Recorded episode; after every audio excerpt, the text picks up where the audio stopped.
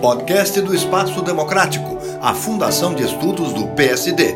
Hoje com o economista Roberto Macedo. Em 16 de julho, o jornal New York Times dos Estados Unidos publicou extensa análise do jornalista Peter Goodman sobre o estado e perspectivas da economia mundial. Vou tratar de alguns de seus aspectos e pôr o Brasil no seu contexto.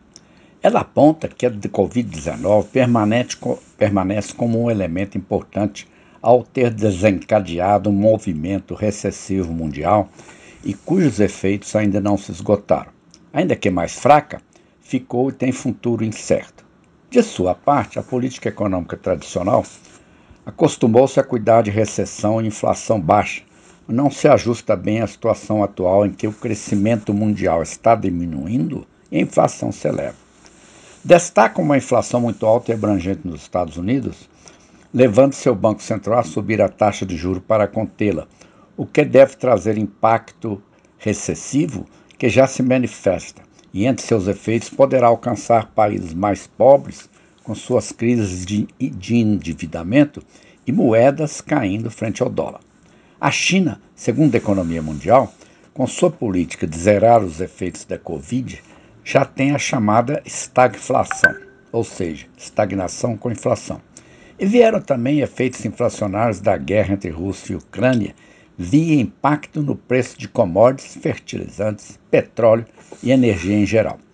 A reportagem menciona o Brasil só uma vez, dizendo que o fraco desempenho da China deve prejudicar nossas exportações de soja para aquele país. De fato, os preços das commodities agrícolas e metálicas já começaram a cair, mas para exportadores esse movimento foi suavizado pela maior taxa de câmbio, o que vem de problemas típicos do país, como a piora de seu quadro fiscal num ano eleitoral.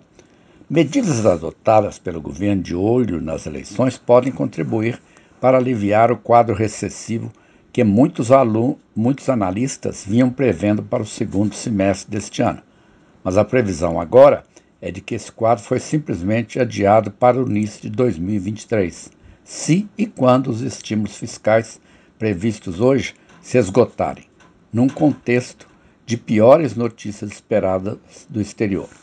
Isso é o que está por trás das previsões do PIB pelo mercado financeiro, conforme o boletim Focus do Banco Central de 11 de julho passado. Elas são de um crescimento modesto de 1,6% em 2022 e de apenas 0,5% em 2023. Roberto Macedo, para a Fundação Espaço Democrático do PSD.